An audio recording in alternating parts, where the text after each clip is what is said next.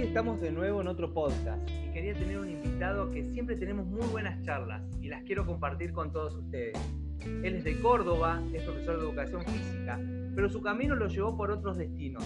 En esta oportunidad, en este podcast de Jugarés, está con nosotros Emanuel Gagliesi. Bienvenido, Emma. ¿Cómo estás tanto tiempo? Hola, Paisa querido. ¿Cómo estás? Eh, antes que nada, agradecerte por esta invitación y ansioso de escuchar tus preguntas. Bueno, qué bueno, qué bueno poder tener esta charla y bueno, ahora en este caso vamos a estar con este podcast de, de. Preparé un par de preguntas eh, para vos, porque está bueno tener algunas preguntitas. Y yo te quería, te quería preguntar, Emma, contame un poco cómo ha sido tu vida después del profesorado. Después del profesorado, yo me recibí en el 2015.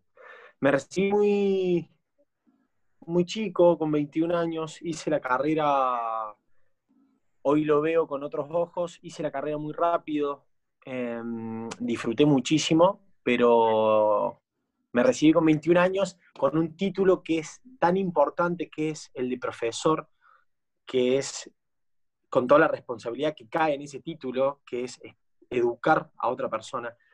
Em, y mi vida ha cambiado muchísimo, en realidad he cambiado mucho mis objetivos, desde el primer día que entré a la Facu hasta hoy, después de casi 10 años, eh, he cambiado el objetivo, pero siempre se ha mantenido, se mantuvo una esencia en mí que es la de, la de compartir la de conversar, la de compartir un conocimiento, ya sea relacionado a la carrera o relacionado a algo que desde mi experiencia que me pasó, desde un libro que leí, siempre se mantuvo esa, esa esencia. Em, después de haberme recibido, estuve en algún que otro viaje, estuve, me conecté mucho los primeros dos años después de haberme recibido me conecté mucho con la profesión, trabajando en club más que nada, poco, poco colegio, muy conectado con el juego y el deporte. Ahí recién, la verdad que recién ahí nombraste algo de viaje. Yo, yo sé que estuviste viajando y ¿por qué tomaste la decisión de dejarlo del club, lo que esto que, que estabas haciendo, del profesorado, te recibiste temprano, te hiciste la carrera al día y tomaste la decisión de dejar todo e irte a viajar. Contame un poco eso. Eh, ¿cómo, ¿Cómo explicar? Cuando yo entro al club en el cual estuve casi cinco años, eh, empecé a trabajar en el deporte hockey, en el cual conozco, bueno, a la que hoy, es mi compañera Juli. La conozco a la negra y ella, ella se va de viaje a Australia a jugar al hockey. Ella estuvo cinco meses, cuando ella me lo cuenta, eh, me cuenta que se va ocho meses a jugar por una propuesta de un club, eh, y mm, ella se va yo sin saber que, la ibas a ir. Una vez allá, ella me ofrece, la, me, propone la idea de acompañarla diciendo que en el club hacía falta un preparador físico. ¿Por qué? Porque la preparadora física que estaba se iba de viaje. Eh, mi respuesta al comienzo fue no, porque por miedo, por eh, lo incierto que es arrojarse a, la experiencia en un país nuevo, una cultura nueva, un idioma nuevo. Eh, y después analizándolo, conversándolo con mi familia, dije, bueno, es una experiencia única e, e, irrepetible que con 20, en ese momento tenía 25, que con 25 años no lo podía, quizá no lo repetía. Eh, convencido, me arrojé, fui de viaje y mm, estuve dos meses en Australia y un mes en Indonesia. Los primeros meses en Australia trabajé muy poquito en el club porque mm, esa, el, el equipo queda fuera de los playoffs y mm, trabajé tres semanas. Y después, bueno, tuvimos la experiencia de estar en Australia, ella trabajaba arbitrando, yo la acompañaba, la ayudaba en lo que podía, y después nos fuimos a Bali, Indonesia, estuvimos en Bali, Lombok, en la isla de Gili. Y nada, como todo viaje, conoces personas, experimentas momentos increíbles, eh, saborías, eh, paladeas sabores nuevos, comidas nuevas, religiones nuevas, eh, abrís el panorama y entendés de que somos simplemente eh, uno más en este planeta inmenso en el cual tu creencia, tu sistema de creencia, tu filosofía de vida es una más, ni más ni menos, es una más de todo este hermoso abanico que es el mundo. La verdad que qué lindo todo lo que contás, o sea, recorriste varios lugares, por lo que decís, tuviste experiencias con, encontraste personas que, te ayudaron, que te, que te brindaron te brindaron un conocimiento también, porque hay gente que viaja muchísimo y eso también está bueno y, uno también aprende de todo eso, ¿no? O sea, y, la verdad que es muy valioso. Y vos cuando, cuando volvés de vuelta para, para Argentina, para Córdoba, tu lugar, ¿qué cosas trajiste como enseñanza de vida de ese viaje, de esa experiencia que vos pudiste, que vos pudiste vivenciar en otro lugar? Eh, lo que me dejó el viaje a nivel, si lo pudiese cuantificar, si lo pudiese eh, medir a través de, una, de un barómetro, es inmenso, pero me dejó en particular una enseñanza muy linda, más que nada en Bali, eh, una tierra en donde se respira naturaleza y conexión con, con, con la tierra, con el ambiente, con el animal, con el sol, con, se, conecta la gente de una forma muy distinta. Desde, por ejemplo, ellos caminan descalzo, eh, la mayoría no tienen, no tienen calzado, excepto que caminen en un asfalto a las 2 de la tarde, por ejemplo, que esté caliente, sí utilizan ojota, pero la mayoría del tiempo descalzo, adentro de un shopping, por ejemplo, de un local, por lo general también están descalzo.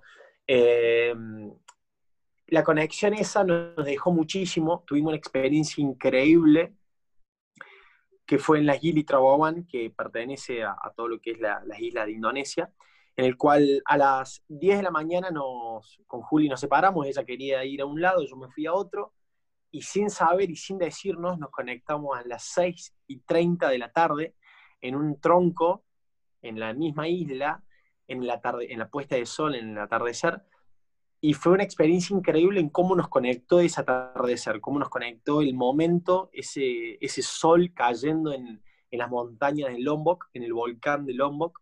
Eh, la experiencia fue increíble. Y a partir de eso, hoy con Juli creamos un emprendimiento que se llama Sintabumi, que es toda la experiencia que nos brindó ese hermoso país, lo volcamos en, este emprendimiento. Bueno, qué bueno, qué, lindo eso que contás de, esa experiencia de, poder compartir con tu compañera ese viaje y poder lograr esa, esa conexión ¿no? tan, tan fuerte ¿no? que, que se genera. A raíz de todo eso yo siempre, bueno, pienso y bueno, siempre tenemos charlas. ¿Y qué pensás hoy Emma, vos, ¿qué pensás hoy, Emanuel, qué piensa de la educación física? Porque, o sea, comenzamos con un Emma que hizo una carrera al día, eh, que nombraste que a veces sentís que le hiciste como muy, rápido, pero que disfrutaste. ¿Y qué piensa hoy Emanuel de la educación física? Con ese viaje, con esa experiencia, con todo eso que trajo, ¿qué, qué, qué reflexión podés hacer de eso? Mis emociones en relación a la, educación física como carrera han mutado eh, exponencialmente, de una manera eh, hasta eh, asombrosa para mí, porque mm, comencé con 17 años la carrera, 17 para cumplir 18, convencido de que era la carrera que me iba a identificar como profesional toda mi vida. Eh, conforme pasó el, el tiempo, eh, me fui dando cuenta de que una carrera que elijo, una carrera que amo, porque básicamente es educar con, para y a través del movimiento, pero me fui enemistando por cuestiones económicas, políticas de la carrera o de la profesión, por cuestiones de la educación, por cuestiones... Eh, porque hay un manoseo, eh, hasta, déjame utilizar la palabra, hay un manoseo hasta eh, obsceno con, la profesión, porque muchas personas vapulean, minimizan la profesión, quizás también es porque el profe no lo, no lo hace respetar o mm, la, verdad que no, sabría. ¿Qué considero o cómo conceptualizo hoy la educación física? Es una práctica que está más relacionada con, la, em, con el campo que con la teoría. Em, está respaldada por una teoría muy, muy escasa, o por lo menos está respaldada por una teoría eh, muy abarcativa y poco profunda. Es decir, es un océano, esto es una frase que un profe nos dijo, que un profe que recuerdo mucho, la educación física es un, océano vasto, inmenso, de dos centímetros de profundidad, porque es tanto los temas que sabemos, pero tan poco en su complejidad y profundidad. Emma, recién eh, nombraste a Sintabumi. Sintabumi. ¿En qué? Contanos un poco más esto de, de Sintabumi. Sé que hay varios emprendimientos en vista también, ya algunos realizados, otros en proceso. Eh, contame un poco también, porque yo creo que todo esto, esta situación de, de COVID también te lleva a vos a reinventarse todo el tiempo y también empezar a buscar lo que nos gusta hacer. Eh, contame un poquito. Bien, eh, con respecto a esta situación que yo la considero inspiradora e enriquecedora, esta, pandemia, eh, si bien he tenido respuestas negativas a, a ese concepto porque me consideran hasta, me pueden considerar romántico porque considero este momento enriquecedor, muchas personas la están pasando mal, no lo descarto, pero nos invita eh, a mirar la vida desde otro, desde otro punto, desde otro lado, nos permite pararnos de la contemplación y frenar un poco este tiempo atomizado, es un concepto de Byung-Chul Han, algo así es el nombre de, de un surcoreano, estamos viviendo en un tiempo tan acelerado, tan atomizado, tan líquido, que este tiempo, que esta situación, que este momento mundial nos hizo frenar un poco. Eh, lo celebro desde ese lado a esto, a esto que nos, nos pasa como sociedad. Eh, con lo cual no niego que vivimos una catástrofe y que, que hay un montón de conflictos que hay que resolver y hay que arrancar por uno. A nivel emprendimiento y a nivel proyecto, sí, arranqué con un amigo, con Juan Ignacio arrancamos un emprendimiento eh, fanático del vino tinto, arrancamos un emprendimiento muy personalizado y muy eh, con la idea de compartir arte, filosofía y vino. Em, después con Juli, con la negra, arrancamos Sintabumi, que es un emprendimiento que Sintabumi es una frase, es una palabra eh, de Indonesia que significa besar la tierra o beso a la tierra, y en el cual compartimos todo lo que aprendimos desde la alimentación y hábitos saludables en, Indonesia, desde el ayuno, los ayunos intermitentes, em, el vegetarianismo y veganismo, em, la comida orgánica, el conectarse con la tierra, la meditación, la respiración. Em, bueno, compartimos un poco todo lo que, todo lo que vivimos allá. Y después está otro emprendimiento que es Galumfin, que lo hago con Tano Floride, un amigo, un coach, un amigo de, hace tiempo, que Galumfin es un espacio de arte, filosofía, coaching, reflexión y hasta lo titulamos desarrollo personal, pero para que la gente lo entienda, no, no queremos desarrollar ni, ni, construir a nadie, estamos todos construidos, estamos todos desarrollados, sino que queremos simplemente ayudar, potenciar y acompañar en el proceso a todas las personas que pasen por este espacio.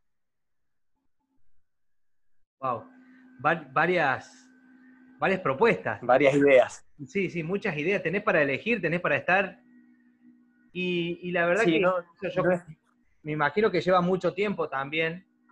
Y sé que vos tuviste un tiempo o tenés un tiempo que también has estado en los gimnasios, has estado desarrollando otro tipo de actividades. ¿Cómo ves este tiempo de vida sin gimnasio o otros otro tipos de actividades? Porque viste que ahora volvieron los gimnasios, eh, están pidiendo algunos, eh, ¿cómo sería? Eh, lineamientos básicos para poder abrir, tener como algunas cosas que sean fundamentales. ¿Cómo, cómo ves eso, Emma?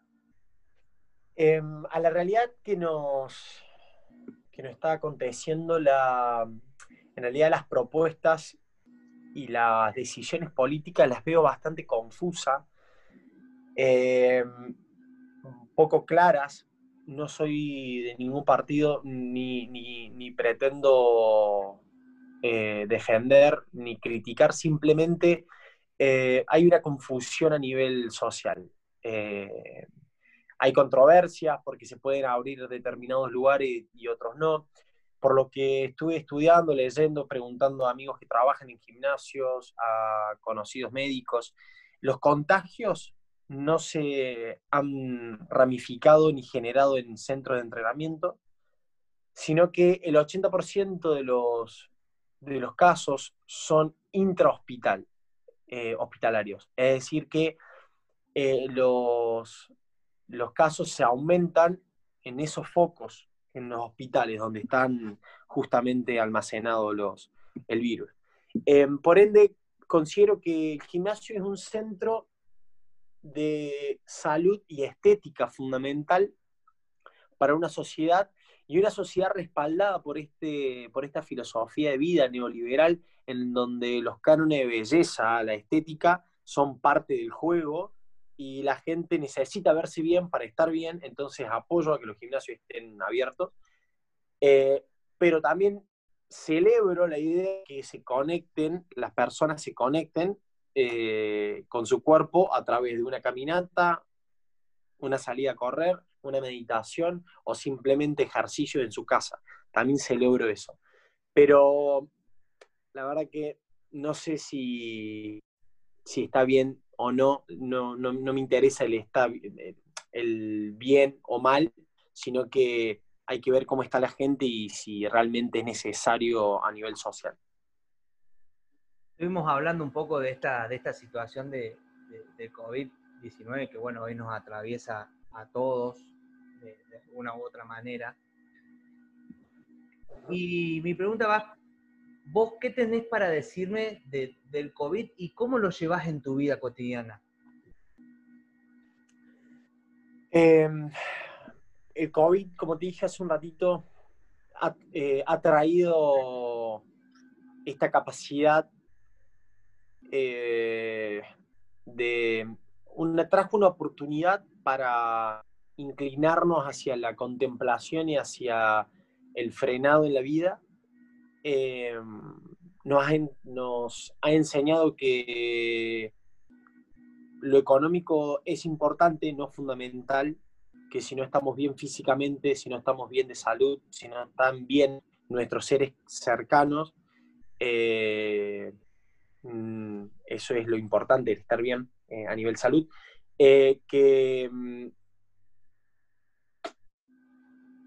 em, otra idea, perdón que estoy, que, estoy pensando, es que este virus, este, esta situación, nos trajo eh, también la idea eh, de que es importante no aferrarse hacia un sueño o hacia un futuro tan lejano, sino aprender a, vivir un poco más en, en, el aquí, en el ahora, y también tener una conciencia social, porque estuvo muy, está muy de moda o está muy, muy fuerte la idea de un espiritualismo, de meditación, de un conocimiento intrapersonal, de un conocimiento interno, pero un conocimiento interno, una espiritualidad sin conciencia social, es un positivismo que no sirve. Entonces, tenemos que ser, tenemos que estar conectados con nosotros mismos, pero también tenemos que tener una conciencia social. Y es lo que hace falta en esta sociedad, estar pensando en el otro y en uno mismo. Sí, yo mm, sé que sos una persona que, se preocupa mucho por los otros, que está muy atento, que, que sabe escuchar y que sabe estar en esos momentos. Y sé que sos una persona también, Emma, que, le importa mucho la familia y que juega un rol importante en tu vida. Entonces, esto, a, qué voy con esto? Hoy tu familia, ¿qué, papel juega en todo esto, en esta etapa de, de Manuel que está como veo en esa búsqueda, eh, atravesando un montón de cosas, eh, también pasando por una pandemia? ¿Qué papel juega hoy tu familia en todo esto, Emma? Creo que el rol de la familia en mí no cambió, no cambió demasiado con la, con la pandemia. Siempre, desde de pendejo, la, familia fue en mí ese soporte o, esa, o ese andamio en el cual apoyarme para poder ir hacia donde quiero. Hoy la familia, hoy en mi, hogar, eh, me está sirviendo, me, me, ayuda, me potencia para poder ir hacia adelante, hacia donde quiero. Me ayudan tanto a nivel emocional a nivel compañía, a nivel económico, están siempre siendo ese sostén humano necesario y también esa, esa compañía que no es que te aleja de la soledad, sino que, porque es necesario la soledad, es necesario estar solo, sino que te, te, aleja de estar desolado, no es lo mismo de estar solo, te aleja de esa sensación de estar solo. Entonces celebro también esa, esa compañía que es la familia. Qué lindo, que es. Emma, ahora entremos, voy a entrar en una etapa en, esta, en, este, en este podcast de Juárez, voy a entrar en una, en una instancia de que empecemos a imaginar cosas. Si yo te pregunto, Emma, ¿cuál sería el lugar que vos hoy te gustaría estar? ¿Eh? Imaginemos, vamos a hacer, imaginar, ¿dónde, te gustaría estar hoy a Emanuel? Em, hay un yo muy interno que dice acá, ahora, ya con vos, hablando, pero hay otro yo eh, tengo un campo de batalla internamente, ¿no? Siempre hay muchos yo. Eh, uno de esos yo quiere estar eh, en, algún país nórdico en donde las auroras boreales sean el espectáculo que, regale el horizonte. la verdad que, porque es un sueño también observar eso. Bien, ese. Y ahora te la complico un poquito más. El lugar ese ¿con quién te gustaría compartirlo? Te puse, te puse una, pregunta difícil, ¿eh? ¿La ¿Me la podés decir o no? ¿O te lo dejas para vos? También es Te la puedo decir. Te la puedo decir. Eh, con la persona indicada. Wow. Con la persona indicada en ese momento. Puedo ser yo mismo, me gusta estar mucho conmigo mismo. La verdad que en momentos especiales he sido una buena compañía. He viajado solo por momentos, me fui un tiempo al sur y estuve un mes en el cual me disfruté muchísimo y aprendí a, vos sabés que te cuento una situación que me encantó, que encuentro una chica viajando sola y le digo, ¿viajas sola? No, me dice, viajo conmigo misma. Y esa respuesta me enseñó a entender de que no es lo mismo estar solo que desolado. El estar desolado es no haberte encontrado y no haberte escuchado en algún momento, que aunque, aunque estés solo, a falta de una presencia humana, podés estar con un árbol, con un animal, con tu bici, con tu mochila, con tu mate, con tu ser interno y no vas a estar solo nunca. Bueno, qué buena reflexión. Ahora, ahora yo te voy a, te voy a llevar, te voy a llevar, vamos, nos vamos a subir a, esta máquina del tiempo y vamos a volver el tiempo atrás, Emma, vamos a volver el tiempo atrás y vamos a, a volver a tu infancia, a tu infancia y empezar a recordar a qué jugaba en tu niñez y que recordás hasta el día de hoy, ponele. Y que seguís compartiendo y teniendo presente. Hace ya 20 años que estoy en la misma casa de siempre y en la vereda de mi casa tengo un árbol que desde hace 20 años fue mi hogar, fue mi casita del árbol. Em, siempre fui muy amante de la escalada. De más grande lo fui, lo, fui, materializando a la escalada deportiva, a la escalada en roca, pero de pendejo, siempre, de, de chiquito, siempre fui un afán, un apasionado de estar arriba. Hoy lo puedo ver con la idea de que buscaba ver el mundo desde otra perspectiva, ver el mundo con otros ojos, ver el mundo desde arriba. Eh, me imaginaba de chico ser un pájaro, no sé por qué ver el mundo desde arriba. Y el árbol siempre fue muy simbólico. Em, me acuerdo que jugaba mucho a las escondidas y cuando me subí al árbol de noche, que jugábamos a las escondidas, no me encontraban más hasta que era mi lugar, mi lugar, porque no, tampoco era muy fácil acceder, entonces no todos subían. Em, pero sí, he jugado mucho a la casita del árbol y a las escondidas.